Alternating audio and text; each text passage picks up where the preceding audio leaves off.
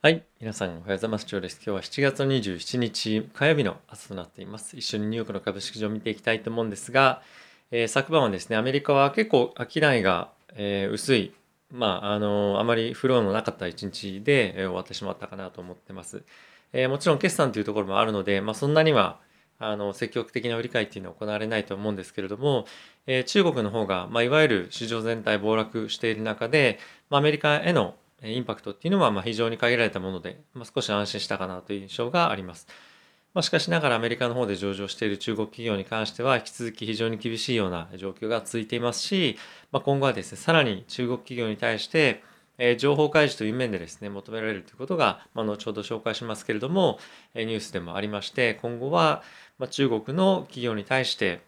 中国政府がですねいろいろやってくる中で、まあ、それをどういうふうにここ開示していくうまくそれが説明できるかっていうのは正直よくわからないものはあるんですけれどもやはり中国の政府からの、まあ、いろんな規制とかっていうものはですね中国株に、まあ、投資する上で、まあ、もうもはや避けて通れない。でかつ、えー、なかなかやっぱり予想ができないっていうところは、まあ、今後もですね継続していくと思いますしじゃあこれが逆にあのポジティブな方向に行くのってどういう局面なんだろうっていうのなかなか予想がつかないっていうところがある中で今後もやっぱり中国株を継続しようか継続して保有し続けようかどうかっていうところはですね非常に悩ましい、えー、まあ、一面あるのかなと思ってます。で僕もですね個人的にいくつか、えー、中国銘柄持っているんですけれどもやっぱり軒並み若干小先ダメージを受けていて、まあ、今後も継続して保有しようかどうかっていうのは、まあ、正直迷ったりもしてます。まただしあの、ま長期的に見てですけれども中国政府が中国の企業をまあ潰すとか、まあ、衰退に追い込むっていうのは、まあ、若干違うと思うんですよね。その一部の業界に対しては、まあ、非常にプレッシャーをかけてると。で今回に関しては教育業界っていうところに対して、まあ、非常に厳しい、まあ、いわゆる対処っていうのを今している中でじゃあそれが本当に例えばですよニオとか、えー、シャオペンとかですねそういった EV の業界に対して規制をするようなものになるのかっていうと、まあ、それはやっぱ若干違うじゃないですか普通に考えて。なので同じようなあのインパクトがあるかっていうともう当然それはないと思いますしでそういった何かしらの影響があの中国政府からの影響がそういった企業に対してあるかっていうと、まあ、正直そこは分からないどこまでインパクトがあるものが今後行われるか分からないっていうのは正直なところがあるので、まあ、そういった銘柄を握り握り続けるかどうかっていうのは結構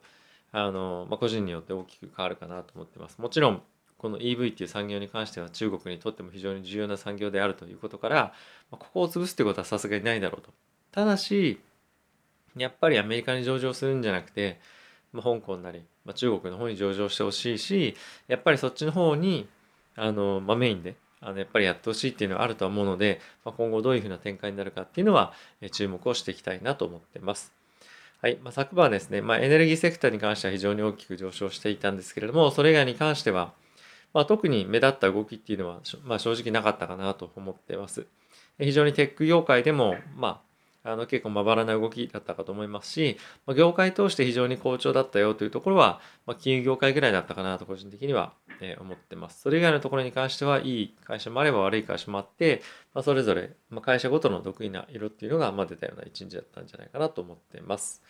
はい、指数見ていきたいと思うんですが、ダウがですね、プラスの0.24%、S&P がプラスの0.24%、マイナ、えっ、ー、と、ナスダックがプラスの0.03%、ラッセル2000がプラスの0.33%と、非常に小幅な動きにとどまったかなと思っています。で、アメリカの10年債の金利なんですけれども、1.3というところで最終的には終了して、まあ、一旦大きく金利下がるタイミングもあったんですけれども、まあ、終わってみればほぼ変わらずといったような水準で引けたかなという感じです。はい。まあ、昨日結構ニュースいろいろと出てきたんですけれども、すべてを見ていてもしょうがないので、ちょっと一部抜粋してご紹介しますが、えー、まずはですね、え、ー、と、経済指数の方から見ていきたいと思うんですが、アメリカの方で新築住宅の販売に関して、え数字が出ていました。で、6月の販売なんですけれども、14ヶ月ぶりの、えー、低水準な、えー、まあ、売れ行きということで、まあ、一部の原因としてはですね、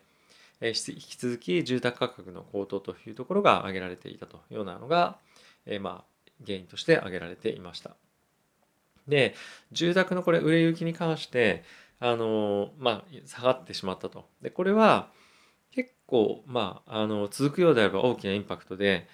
やっぱり人が住宅を買うっていうことは住宅をまず作らなきゃいけないわけじゃないですか。でそうすると住宅を作るために人をたくさん雇ったりとか、まあ、あとはそれに派生するものを建材とかですよね買ったりとかあとは人が買った後に家具を買ったりとか、まあ、いろんなその引っ越しの費用がかかったりとかやっぱこの家っていうものの、まあ、中心として本当にいろんな費用がいろんなコストが、まあ、いわゆるそのいろんなビジネスが本当に活発化するんですよね住宅って。でこれってインフラも同じでなぜ政府がこのインフラとかですね住宅とかこういったところに支援するかっていうとこの、まあ、一つ A っていう商品に対して投資した場合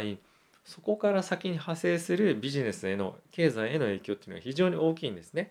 なのでこういったところに対して政府は積極的な経済支援っていうのを特に経済が停滞している時には行うんですけれどもこういった住宅の販売とかっていうのが減速してくることでアメリカの経済のインパクトっていうのはまあ少なからずやっぱりあるということでこれが今後継続的に売上が下がってしまうのか売上というかその売上個数ですねが下がってしまうかどうかっていうのは結構アメリカの今後の経済を占う上で非常に重要なポイントとなってくるので今後もこれは注視して見ていくべきかなと思ってます。でアメリカの方の経済の先行きなんですけれどもゴールドマンがですね年内のアメリカの経済成長の見通しを引き下げしました。第3四半期第4四半期とともに1%ずつ下げてですねそれぞれ 8.5%5% っていうような年率での成長というところに引き下げたと、ま、引き続きま非常に高成長であるんですけれどもまこういったところに関しては、ま、原因としてはですねこれまでは物から物への消費っていうところから、ま、人々がだんだんだんだん外に出ていくことからサービスへの消費っていうことに移っていくんですよっていう話がですねいろんなところで出ていたと思うんですけれども、ま、こういったところがあの結構デルタ株の感染とかっていうところが拡大していくことで移行がサービスから物への消費の移行がそんなにうまくいかないんじゃないかスムーズにいかないんじゃないかっていうことで今回は引き下げられたということがニュースとして出ていました。でこれはですねおそらくあのまあその通りになるだろうなっていうところとあとは正直そのデルタ株の影響で現地で本当にどれぐらいあの消費が落ち込んでるかっていうかその人々の行動が変わってるかっていうのは正直ちょっと我々としては見えないので今後も注視していきたいとは思ってはいるんですけれどもま今のところそんなに正直インパクトないんじゃないかなとはあの思ってます。まあ、ただし、まあ、今後さらなる規制とかっていうのがあると思うので、え注視をしていきたいと思ってますが、えまあ、引き続きですね、あの成長見通しが引き下げられたことだといって、えー、まあ、マイナー成長になるものでもないですし、もともとゴールドマンはかなり強いアメリカの予想成長っていうのをしてたんですね。なので若干引き下げられたところで、僕はマーケットインパクトがないとは思うので、あまり気にする必要はないかなと思ってます。はい。あとはですね、アメリカの方でニューヨークですとか、あとはカリフォルニアの方で、えワクチンの接種の義務化っていうところが、まあ、一部の州ですとか、あとは市の職員に対して行われることが決定しました。でもし、ワクチン接種を行わないのであれば、1週間に1回の PCR の検査っていうのを義務付けるということが、今回新たに決定をして、徐々にですね、このデルタ株に対しての本格的な政府の対策っていうのが、まあこういったところでも見え隠れしてきてるんじゃないかなと思ってます。おそらく今後も継続して、えいろんな役所ですとか、まああとはもう病院もそうですけれども、いろんなところでワクチンの接種の義務化っていうところが進んでいくと思うので、えこの辺りは注目していきたいなと思ってます。で一方でなんですけれども、結構週末でですね、このワクチンのえ接種の義務化とかそういったところをに対してま反対するデモっていうのがヨーロッパでも行われていてこの辺りはですね世界中におそらくこういった動きが波及していくいくとは思うんですけれども一方で国民としては受けたくないっていう、まあ、断固受けたくないですという人たちもいっぱいいる中で今後はどのようなあの、まあ、政策を特にやっぱヨーロッパの方の国が取っていくかっていうのは、えー、注目されるポイントかなと思ってます。はい、あとはですねアメリカの方で、えー、デルタ株がまあ引き続き流行っているということで、渡航制限っていうのを、まあ、夏に向けて解除するんじゃないかっていう期待があったんですが、まあ、今回は解除せず今の状況を維持しますよということが発表されていました。やっぱりエアラインの会社に関してはこういったところを早く解除してほしいというようなコメントもいろいろと出ていたようなんですけれども、まあ、今回は残念ながらえー、まあ、現在もやっぱりヨーロッパの方もそうですしアメリカ国内も、ま、今のこのような状況に、なってるので、まあ、人の行き来することで感染拡大をあの広がってしまうのを抑えたいということが、まあ、意図としてあるということですね。はい。で、引き続き、えー、マスクの着用について、まあ、いろいろとコメントがあの先日も出てましたけれども、アメリカのですね、保健当局の方から、現在マスクの着用というものに対して、指針の修正っていうところを現在協議していると。で、現在はマスクはワクチン接種している人であれば、まあ、屋内でも屋内屋外でもしないでいいですよというようなガイドラインになってるんですけれども、まあ、今後やっぱりこのワクあのマスクをすることでもちろん感染がしやすくなるということはないじゃないですか。あの当たり前なんですけどなので本当に少しでもワクチンの、えー、ワクチンをしていても感染を抑えるためにマスクの着用っていうものを今後促していく可能性っていうのがまた出てきているのかなというような今状況です。はい、あとはですねアメリカの方のえー、モデルナですね。で彼らは今5歳から11歳今までは12歳からま上の人々に対して、まあ、子どもに対してワクチンの接種というものを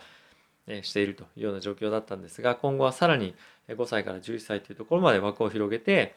ワクチンを接種できるように今現在治験を進めているということが発表されています。で、早ければなんですけれども2021年の冬もしくは2022年のえー、まあ、大体1月とか2月そういったタイミングまでにワクチンの接種を、えー、子どもたちができるようにっていうのを今進めているということが発表されています。で、えー、ファイザーに関しても同様で5歳から11歳のデータが9月ぐらいに得られるということで同じようなスケジュールで承認申請を行っていくんじゃないかということが発表されています。はいまあ、うちの子供も今4歳なので、まあ、今後5歳になっていくタイミングでワクチン接種ができるかどうかっていうのは、まあ、非常に注目をあの、まあ、して個人的にもしてます。はい、あとはですね、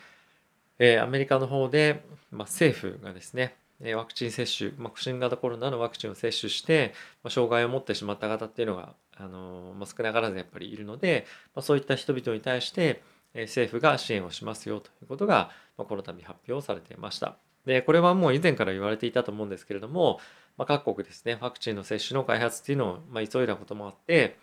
えー、やっぱりその製薬会社としてのダウンサイドのリスクを、まあ、全部政府がかぶりますよということまあ、こういったことで新たに政策として出てきたということがあのニュースとして出てきました。でまだ具体的な内容とかっていうのは出てきてはないんですけれども、まあ、今後バイデン大統領がま直々にですね、まあ、説明して、まあ、演説というかあの、まあ、説明をしてこういったニュースが出てきたので今後はまあじゃあ本当にそれがどういったケアがあるのかっていうところと、まあ、より